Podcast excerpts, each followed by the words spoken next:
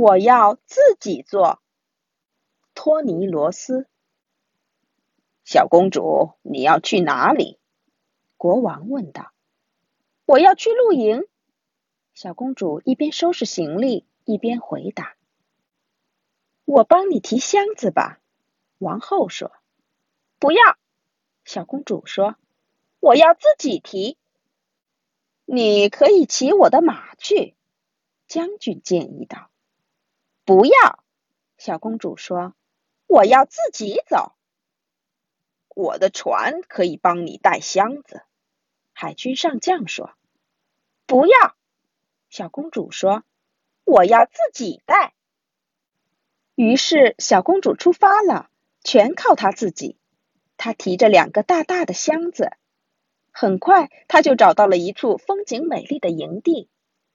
可是，小公主打开行李箱后，发现自己忘了带帐篷。在小公主四处寻找可以当帐篷的东西的时候，首相偷偷的架起他的帐篷给小公主。哦，天哪！小公主回来后说：“原来我带了帐篷，只是我忘了。”嗯，那么现在来煮晚餐吧。可是小公主往箱子里一看，发现自己忘了带开罐器，也忘了带罐头来。小公主只好去寻找吃的东西。趁小公主不在营地时，厨师准备了丰盛的晚餐，等她回来享用。尽管小公主不记得自己做了晚餐，但还是吃得很开心。嗯，该睡觉了，小公主心里想。可是小公主又忘了带毯子和枕头。就在小公主四处寻找可以用的东西的时候，女仆为她铺了一张温暖舒适的床。哇，天哪！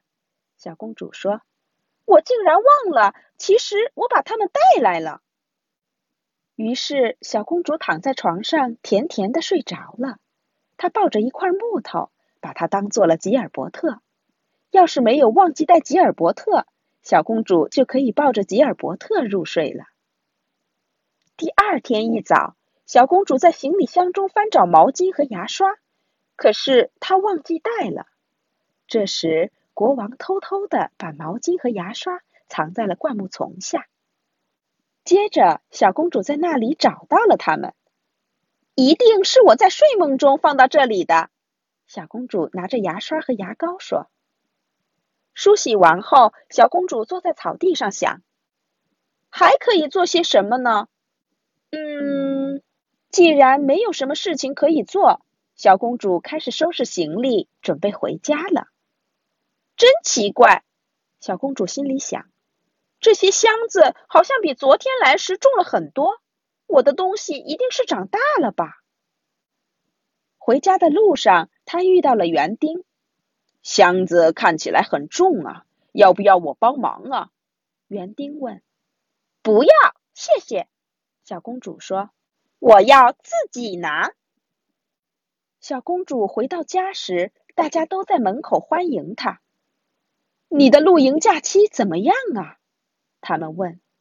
好极了，小公主说。可是我现在好累呀，因为。